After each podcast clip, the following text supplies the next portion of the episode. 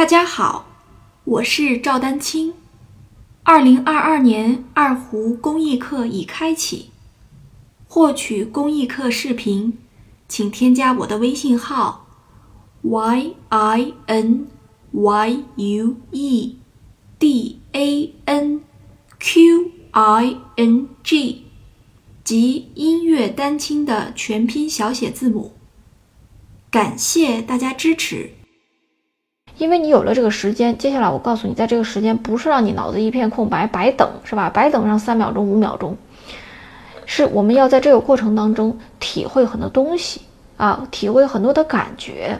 我们这一切的一切是建立在你基本的持功，注意基本的持功和运功没有太大的问题的前提下啊。如果你基本的持功和运功都有很大的问题，嗯。那我觉得你可能需要单独的先练基本的运功和持功啊，这个我先给大家说一下啊。所以说，在这个基础上呢，大家注意，在停住的时候呢，我们首先要注意听自己的这个有没有杂音。比如说，有一些同学，对不对？会出现这个情况吧？在在在开始练顿功的时候，对吧？那这是一种情况，那遇到这种情况怎么办呢？那只要有这个偏噪的声音，那就说明什么呢？弓毛摩擦琴弦力度大了呀。那我我们把停的时候这个力度减小一点就可以了。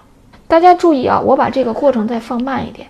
实际上呢，就是其实放慢也是放大，就是你在发完力的时候，你剩下的这个运弓啊。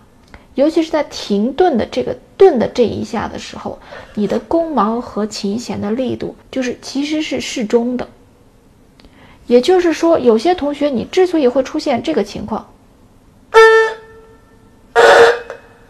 是其实你在这个给完力的，就是就是这个头上发完力之后，你继续给这个弓毛和琴弦之间又增大了力量。就你本来可能这这一点力，然后你我在停的这一瞬间，我把这个这个顿弓的过程拉长了啊。你在尤其停顿的时候，明白了吧？就这个感觉。那你首先就要把这个停顿的这一下的力量减掉就可以了。其实就是这么个简单的道理。但这件事你得练，就是因为你想，你头脑是想着要减掉，但你手上不适应啊。手上一停顿，也就是说停顿的时候，弓毛和琴弦的那个瞬间的那种摩擦，注意，我是说在停顿的时候，其实是适中的，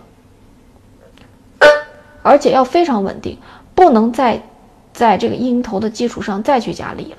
那这是第一种情况。